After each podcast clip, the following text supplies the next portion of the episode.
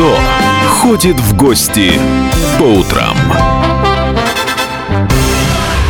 Ну что, продолжается утро на радио «Комсомольская правда». Здесь в Екатеринбурге 92,3, в Тагиле 96,6, а в Серове 89,5.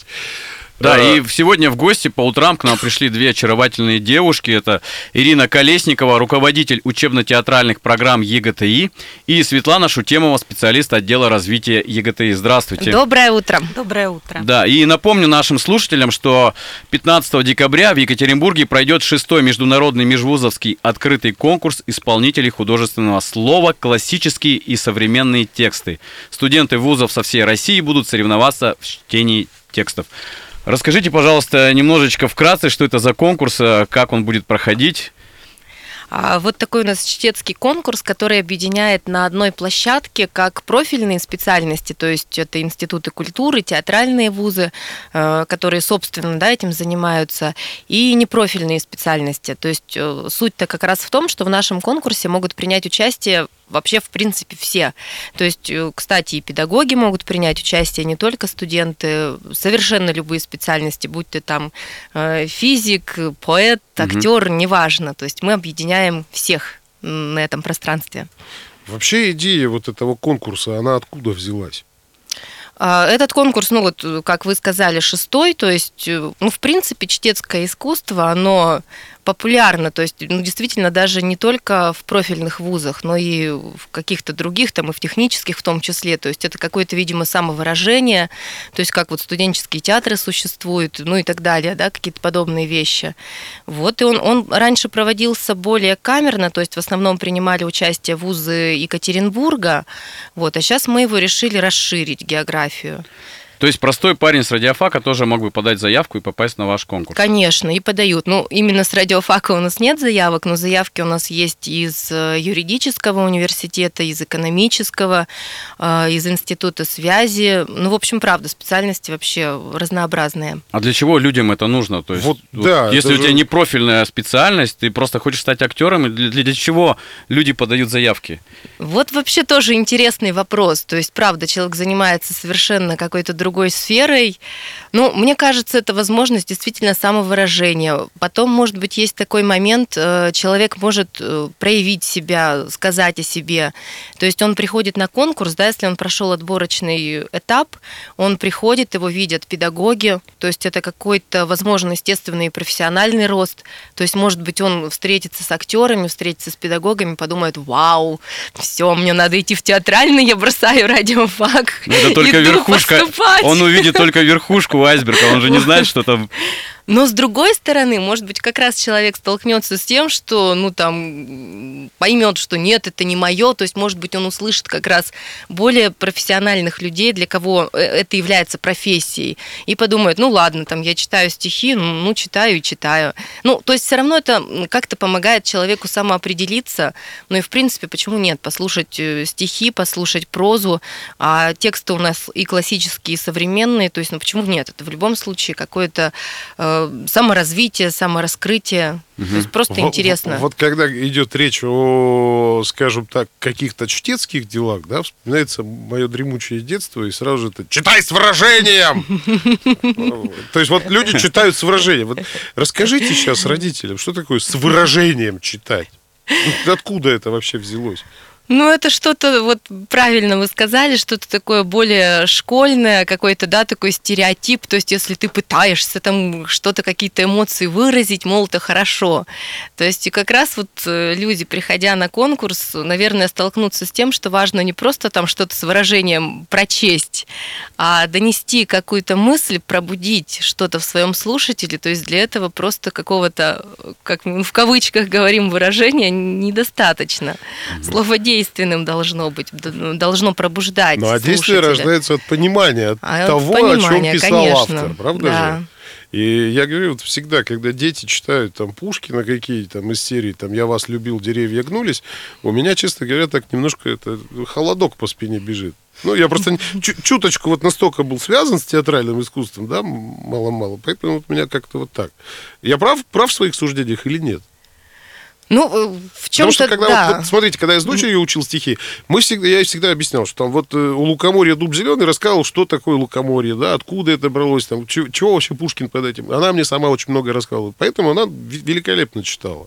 Ну вот бывает какое-то приукрашивание, допустим, текста. То есть ты смотришь заявку, вроде бы кажется, да, человек, вот как вы говорите, с выражением читает, но тебя это вообще не трогает. То есть у тебя никакой там ни картинки, ничего не возникает. Ты, хоть это он там, не знаю, весь, ну, грубо говоря, укривлялся, там вроде бы, да, какая-то эмоциональность внешняя есть, но ты остался равнодушным. Но он То не понимает, о чем он да, говорит. то есть действительно, естественно, должно быть понимание в первую очередь и э, понимание того, что ты хочешь сказать ты этим, зачем ты это вообще взял, зачем ты это выносишь на публику, что ты хочешь от зрителя, от слушателя. А кто, получается, самые интересные э, вот, работы на ваш конкурс представляет? Театралы или все-таки какие-нибудь радиофак там и прочие, прочие юристы, может быть? Вот вообще непредсказуемо. Тоже отсматривая заявки, но порой смотришь, ой, там вообще специальность абсолютно с нами никак не связанная, но ты включаешь запись, смотришь, и ты понимаешь, что порой это тебя трогает больше, чем может быть заявка от профессионала. Да. Светлана, а скажите, а были ли случаи, вот уже шестой, да, по счету этот фестиваль, а были ли случаи, что человек действительно пришел из юридического и поступил к вам после этого конкурса, или вообще свою судьбу связал с театром? Но если честно, именно э, связанное что-то конкретно с конкурсом, я не знаю, но в принципе такие случаи бывают, когда человек приходит вообще из другой сферы, поступает в театральный институт. Э, Я работала несколько лет у нас в приемной комиссии, и я наблюдала, такой человек приходит из технического колледжа, там из каких-то, да, вообще таких специальностей, поступает, учится, посвящает свою жизнь театру. Ну, а много вот э, каких-то, скажем так, интересных молодых современных авторов читают? Или все-таки больше классике обращаются? Ну, тут разные бывают моменты. Классику в каком-то смысле брать надежнее, ну, потому что ее как бы, да, со школы, со школы все знают. Да, но с другой э, стороны есть и прекрасные современные поэты, Борис э, Рыжий, Тимур Кибиров. То есть для кого-то это тоже становится открытием. То есть особенно как раз, ну, часто бывает для ребят, которые не из, э, там, не из театральной, не из литературной среды, тоже как раз они попадают на конкурс, и оказывается, что э, есть не только, безусловно, прекрасные Пушкин, Есенин, ну, просто, да, для расширения тоже, опять же, кругозора своих каких-то вот, да, интересов, услышать авторов, которых, может быть, они не слышали раньше. Вот это тоже интерес конкурса. Ну, а есть какие-то авторы, от которых, ну, скажем, при чтении произведений которых все делают так, ой, опять. Ну, бывает такое. Ну, тоже Москва традиционно. Кабацкая, да? Точно наверное. так же, как абитуриенты, ну, зачастую, естественно, там кого берут? Есенина берут, Маяковского берут. Если это девочка, Ахматова всегда есть. Ну, я ни- ничего говорю, безусловно, естественно, великие поэты, тут, ну, никаких нет вопросов в этом смысле. Да, но если там 15-летняя девочка берет Ахматова и начинает там на сцене убиваться, не понимая, что она на самом деле произносит, вот как бы отсюда и, и возникает такое некое непонимание у зрителя. То есть важнее взять то, что, ну, действительно, ты понимаешь, что тебя лично трогает. Тогда что-то ты и до слушателя донесешь. А вот такой меркантильный вопрос. А какой приз будет? А призы можно? Призы будут? Да, призы Ну, будут. все можете не раскрывать, хотя бы там сказать, а автомобиль или что? Марку не Призы, обязательно? призы, безусловно, у нас будут. Нужно вот сказать, я думаю, здесь о том, что мы не одни проводим этот конкурс, что нас очень поддерживает литературный журнал «Урал» и книжное издательство «Кабинетный ученый». Вот, поэтому они тоже предоставляют призы. Вот, ну, а самый такой м, серьезный-то можно, да, сказать? Я не знаю, смотря что вы скажете. Ну, а, тот человек, который займет первое место в нашем конкурсе, а, он будет награжден сертификатом на курсы, которые проводятся в нашем театральном институте. А если он студент уже вашего... Ему это Вуза. не помешает. Да он и так мучается. Пятерка по сцен движению, да? Ему еще дополнительные уроки держи, факультатив. Понятно. А скажите, пожалуйста, вот вопрос такой. А вообще возможно человеку привить любовь к чтению, да, вот чтобы вот полюбил прям читать книги в захлеб? Есть такое. Сейчас вот эта мода отходит. Я помню, что вот раньше в советские времена, да, лю- люди практически читали, потому что не было этих гаджетов, там а, телевизор по минимуму был. И вот у меня всегда в детстве под подушкой лежала книжка, да, которую я перед сном читал. Вот сейчас. Как Брэдбери, там еще что-нибудь. Да, вот такое? сейчас такое вот возможно как-то привить э, молодому поколению любовь к чтению. Ну, знаете, мне кажется, это вообще очень популярная в последнее время дискуссия, когда говорят, умрет бумажная книга или там не умрет. Вот мне кажется, что она не исчезнет. Вот как живое человеческое общение не заменит никогда социальные сети, так же электронная книга не вытеснит книгу настоящую бумажную, которую там можно, я знаю, понюхать страницы, потрогать ее, посмотреть вот эти, ну, живые картинки. Я ее всегда называю живая книга. Вот. Ну, а любовь к чтению, мне кажется, если мы говорим не об актерах, да, сейчас, а вот вообще там просто о всех, о нас, то это, конечно, из семьи все идет. То есть какой-то интерес а, прививают родители именно ребенку, ну, из детства. Может быть, как-то это все преподносится в какой-то, ну, нестандартной форме. Вот. А вот еще в связи с... Вот ты знаешь, хороший диалог у нас такой интересный пошел, но у нас есть такая штука, как реклама. Вот я просто предлагаю немножко рекламу послушать, а потом обязательно продолжим. Кто ходит в гости по утрам?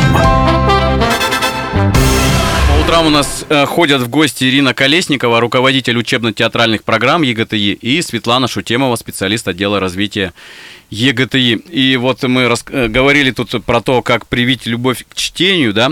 А вот у меня вопрос такой практический. Аудиокниги это считается за чтение или нет? Просто вот у меня в последнее время нет времени читать бумажную книгу или нет желания, а вот когда я еду в автомобиле, я с удовольствием слушаю книгу. Вот есть польза от такого чтения? Безусловно. Мне кажется, это очень полезные вещи. Я вот вспоминаю свое детство, когда еще были пластинки, и я обожала их слушать. То есть это прежде всего ну, развивает воображение, развивает фантазию. А это, безусловно, очень важные качества, особенно для актера. Но это нечто другое, конечно, чем бумажная книга, то есть иной формат, но Мгм. он тоже, безусловно, достоин того, чтобы быть. Я слышал вот то, что вот э, автор, допустим, который читает, начитывает эту книгу, он тебе прививает какое-то свое отношение. То есть он же тоже играет, да, какую-то подачу дает. А то есть, когда ты читаешь вот э, с листа глазами, ты сам воображаешь, то есть тебе никто не навязывает вот это вот. Наверное, это минус аудиокниг. Ну, может быть, да, есть э, такой момент. Но тоже почему нет? Ну, ты слушаешь, да, определенную подачу, но свои-то у тебя мысли все равно возникают, свои картинки тоже возникают. Ну и правда, это такая палочка-выручалочка, действительно, когда нет времени Мгм. непосредственно сесть э, с книгой, то есть почему нет в машине, там еще, да, за какими-то домашними делами. То есть, правда, может выручить. Я просто, ну, лично знаю множество таких людей, для кого это, ну, правда, единственная возможность э, в нашем безумном, бегущем современном мире соприкоснуться э, с литературой. Мгм. Я вот всё честно скажу, вот раз уж говорим о любви к чтению, а с какого возраста надо прививать ребенку вот любовь к чтению? Ну, вот на ваш взгляд. Ну, правда, вот как Ирина сказала, это идет из семьи, то есть, наверное, с самого младшего, то есть, когда ты ему сам сначала читаешь, да, сначала картинки просто Мгм. показываешь, потом постепенно там начинаешь, это А, это Б. То есть, это, мне кажется, нет какой-то там границы определенной, вот с этого возраста ты должен читать. То есть, как-то постепенно, постепенно оно входит в жизнь ребенка, и ребенок уже и сам потом это начинает осваивать. То есть- А как вы относитесь к вот к таким штукам, как э, краткое изложение того или иного материала? То есть «Война и мир» на двух листочках. Крайне отрицательно. Почему? Ну, То есть человечек суть ухватывает, и все. Приходит литераторша, ли- учительница, учителю по литературе рассказывает, и все. И вроде все правильно, вроде все хорошо. Да, любил, да, она стала там плодовитой самкой, и все здорово. Но он же не знакомится, то есть э, с автором, с особенностями его языка, его стилистики, с художественным словом. Ну, краткое изложение, это же не литературное произведение, не произведение искусства. Ну, то есть он знает только сюжет, по сути, после этого. Но дело-то ведь не в сюжете. Ну, точнее, далеко не только в нем. У меня просто один знакомый, вот он терпеть не может читать. Вообще, как бы там ни было. Да и я по себе сейчас замечаю, что я тоже вот как-то времени на чтение уже вот практически не остается. То есть вечно какая-то беготня, работа. Все-таки надо, наверное, к аудиокнигам переходить. Естественно. Что сейчас читают больше? Точнее, кого читают больше? Кто, опять же, вот вопрос. Ну, допустим, ваши студенты. Наши студенты читают Ну, очень понятно, много. что хотят первый они, не хотят. Да, там. Ну, не только, естественно, Константин Сергеевич, это ну, огромный пласт литературы, то есть там, начиная от Профильный. древнегреческой трагедии, заканчивая современными текстами. Ну, то есть, действительно, если говорить про наш вуз, у нас, хочешь не хочешь, ты будешь читать Будешь знать, за- огромный объем. Не факт, что это останется у тебя в голове, но читать нужно. Оно все равно правда, оно остается, то есть оно наращивает какой-то в целом культурный слой, но это как-то воспитывает, все равно так или иначе облагораживает, развивает. То есть, ну правда, у нас вот хочешь не хочешь, читать будешь. А Скажите, а вот нужно читать все подряд, да, чтобы быть, ну, с человеком с широким кругом эрудиции, да, либо нужно читать только то, что тебе нравится. Я вот просто попробовал почитать Фауста Гёте, и где-то вот на третьей странице я закрыл эту книгу. У меня тоже случилось с Гарри Поттером. Это не мое. Я уснул. Вот, э, скажите, пожалуйста, нужно ли вот, э, вот хочешь, не хочешь, вот прочитать, чтобы знать, хотя бы быть таким подкованным человеком, либо не нужно? Но ты же все равно начинаешь ориентироваться. То есть, естественно, если, ну, как говорится, не заходит, да, какое-то произведение, как бы ты себя не мучил, оно в тебе все равно не останется. Просто когда ты сталкиваешься, да, с таким многообразием, ты уже понимаешь, есть вот это, есть вот это, есть вот это. И порой ты что-то берешь, пусть даже это у тебя было как задание, например, какое-то, ты вот это должен прочесть к экзамену. Вот. И порой ты для себя такие вещи открываешь, ты там знать не знал, может быть, да, такого автора, ты даже предположить не мог, что тебя там что-то зацепит. Э, Как я помню, допустим, там, ну, вот меня лично во время учебы еще в университете, там, я открыла для себя тоже э, каких-то древних, там, можно сказать, авторов, э, как я первый раз там Овидия открыла. Ну, то есть читаешь просто, ладно, в программе стоит, буду читать. И тут, оказывается, это целый мир. А как я раньше вообще этого не знал, почему я этого никогда не читал. И, и какие-то вещи, ну, даже как бы так, отметочка так, э, почти там настольная книга какая-нибудь, или ага, там для домашней полочки. Да. Наши слушатели даже пишут на WhatsApp, что интересный фестиваль, умение выступать публично, нужный навык в любой профессии. Надо такие фестивали поощрять. Э, Кстати, да, мы, не помню, сказали, нет, у нас вход на наш э, конкурс, финал, точнее, конкурса свободный, поэтому мы всех приглашаем в воскресенье, в это воскресенье, 15 декабря, а, в 11 часов в наш учебный театр Карла Липнихта, 38. Ждем всех зрителей, вход свободный, пожалуйста, приходите. Причем вы рассказывали, что там у вас какая-то особенная будет э, обстановка, где... Атмосфера. Да, атмосфера, где жюри там не будет строго судить. э, Будет. э, Нет, судить оно будет строго, но можно будет свободно пообщаться и с выступающими из жюри, да? Это Да, неформальная нас, обстановка будет. Да, наш конкурс будет проходить в фойе, в розовом фойе второго этажа учебного театра. И наше пространство будет организовано не как классический зрительный зал. У нас будут пуфы, у нас будут наши подиумы.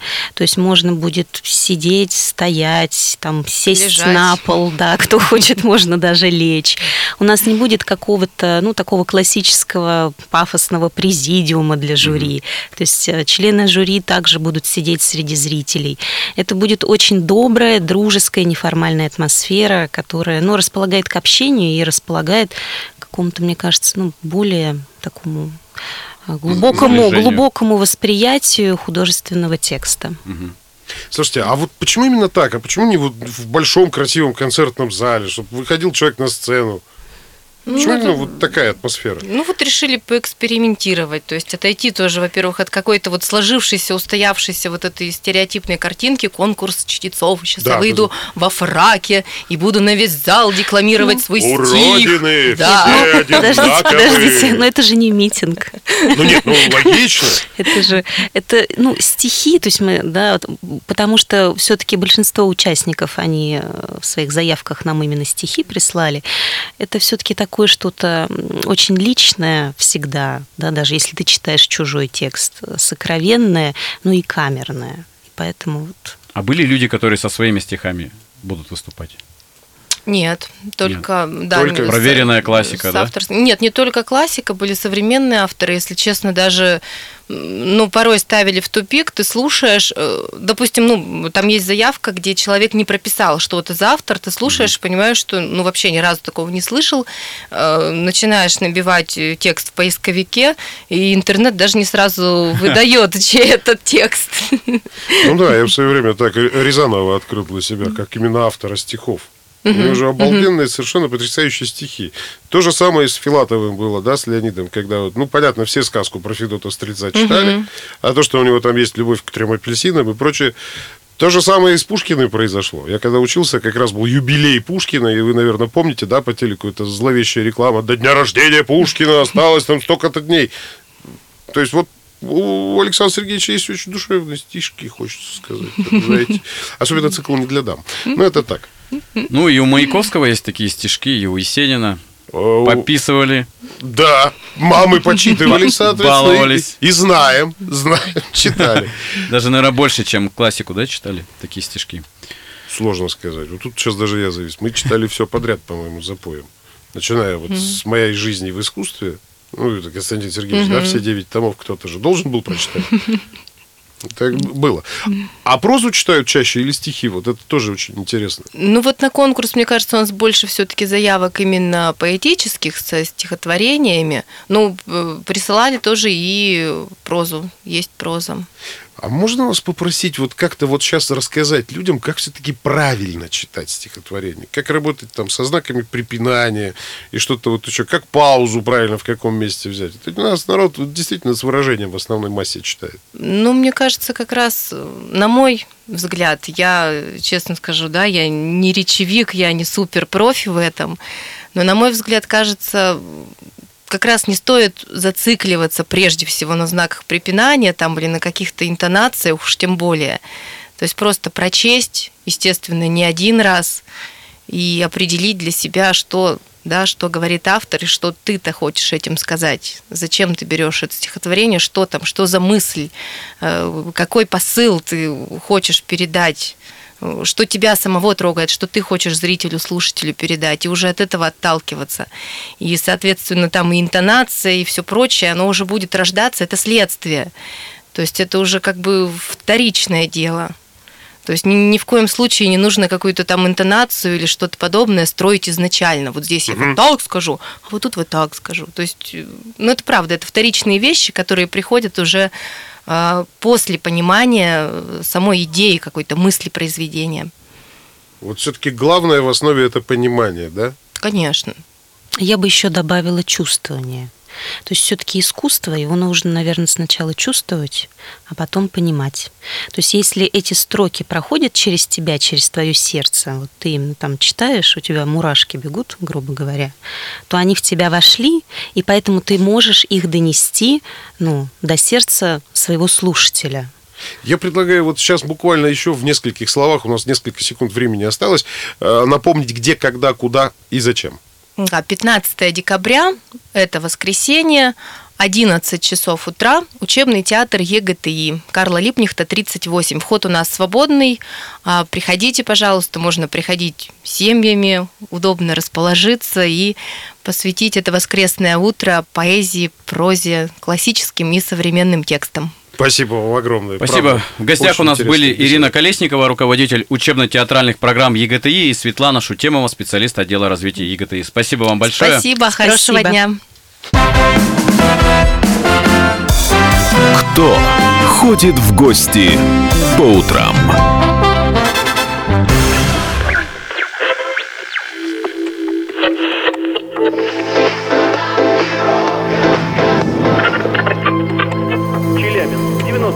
95,3. Пятигорск 88,8. Самара 98 Новосибирск 98,3. Ставрополь 105 и 7. Краснодар 91,0. Красноярск 107 Благовещенск 100 ровно и 6.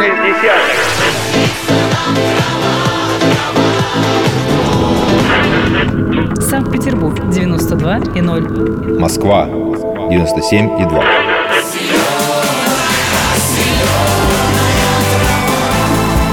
Радио «Комсомольская правда». Слушает вся земля.